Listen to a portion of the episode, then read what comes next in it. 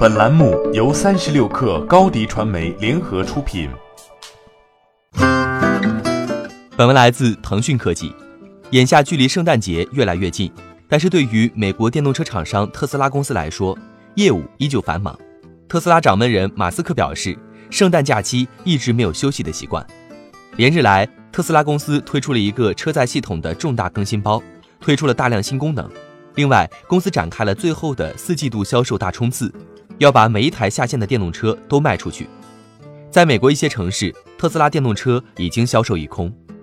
马斯克在推特网站上有关特斯拉将会发布一个重要的圣诞假日软件更新，并没有开玩笑。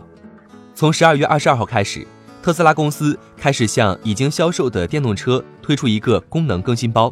这是一个内容十分丰富的更新，包括了语音操控命令、文本信息阅读和新的自动驾驶可视化功能。在新版本发行说明中，特斯拉宣布了一些和智能手机有关的改进，比如通过特斯拉语音指令阅读和发送手机短信的能力，这是特斯拉一直缺乏的。过去几年，车主一直在要求这一功能，原因之一是特斯拉电动车并不支持连接苹果 CarPlay 或谷歌的安卓汽车。为了让短信阅读正常进行，特斯拉指出，车主需要在手机上启用通知功能。该公司还表示。它不支持群发短信。另外，今年早些时候，特斯拉公司曾经在海外市场的车辆物流上遭遇了问题，但是现在问题已经解决。